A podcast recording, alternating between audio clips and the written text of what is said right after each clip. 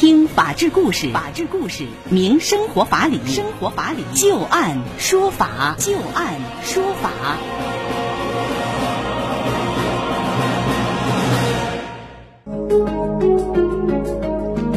北京时间的十八点零三分，您现在正在关注收听的是石家庄广播电视台农村广播，在每天的傍晚六点到六点半为您带来的就案说法，我是志晶。我们会在每天的节目当中就一些真实发生的案例来邀请我们的法律顾问帮助大家分析其中所蕴含的法理和人情。在今天节目当中，我们将会连线的法律顾问是张玉柱律师。今天节目当中，我们重点要和大家说到的两个案子啊，都和情感有关系。第一个案子，买一份爱情。保险三年不离婚就可以得到赔付，那么爱情也能够上保险吗？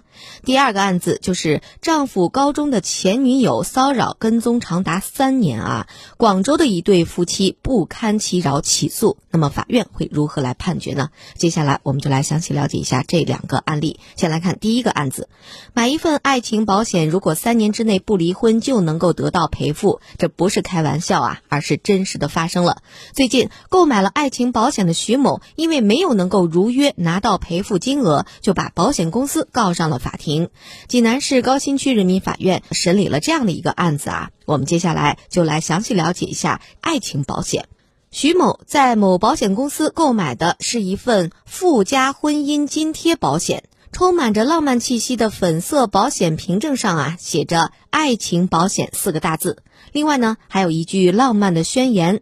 我用誓言将你我的爱锁进保险箱。对于世界而言，你是一个人；但对我而言，你是全世界。那么，这个保险起止日期啊，是二零一六年十一月四号到二零一九年十一月三号。按照保险合同的约定，徐某购买的这份爱情保险，如果在保期内主险没有出过险，而且呢，保期内与保险合同上的指定心上人持续存在婚姻关系。那么徐某就可以得到二点三万多元的赔付。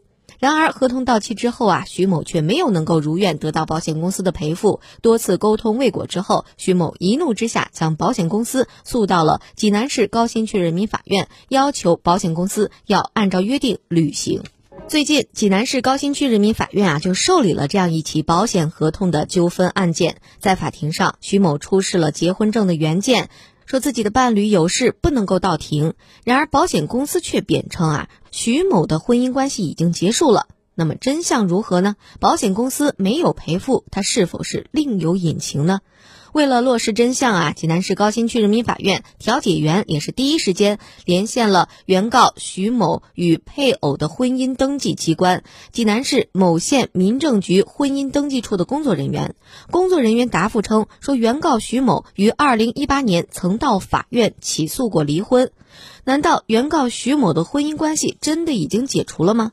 带着这个疑问，调解员又调取了济南市某法院的案件判决生效证明。这个证明显示啊，法院经审理判定不准许徐某与他的伴侣离婚，而且双方啊都没有上诉。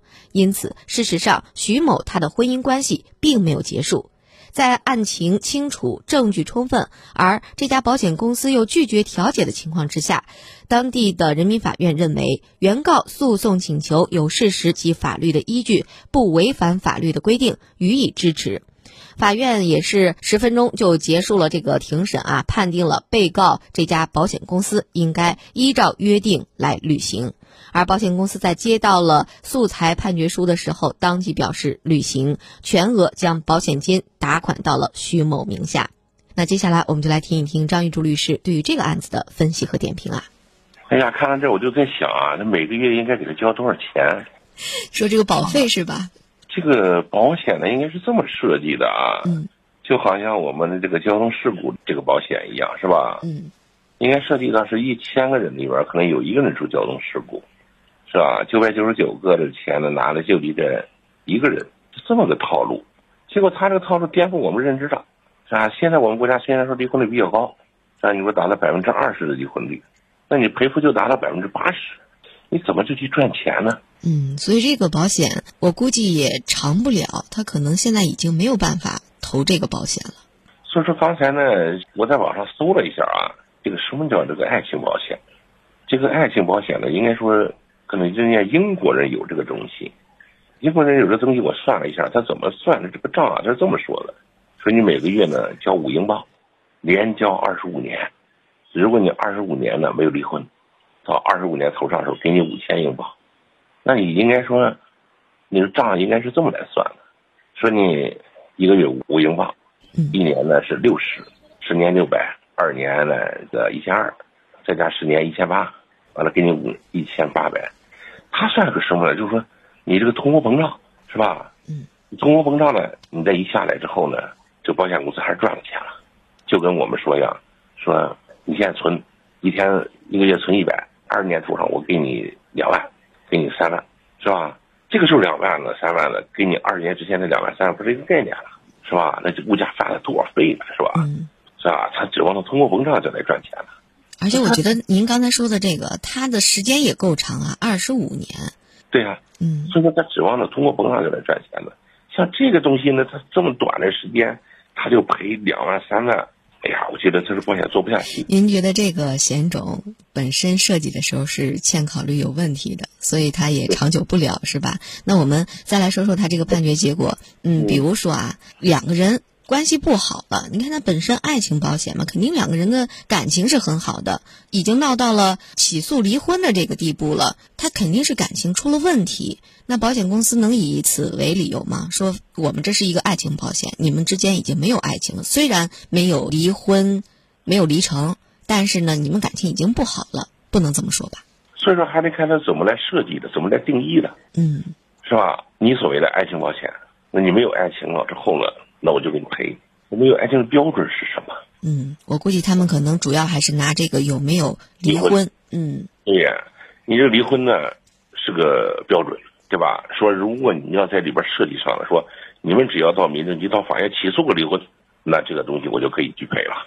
你要在里边有这句话也行，但是看来呢，他这里边应该没有这句话，是吧？所以说人家说，虽然我们吵半天，虽然到法院离过十次婚，法院那个没离，但是对不起。不符合你拒赔的条件，是吧？所以说你拒赔那不行，法院其实也就在持这种观点。是的。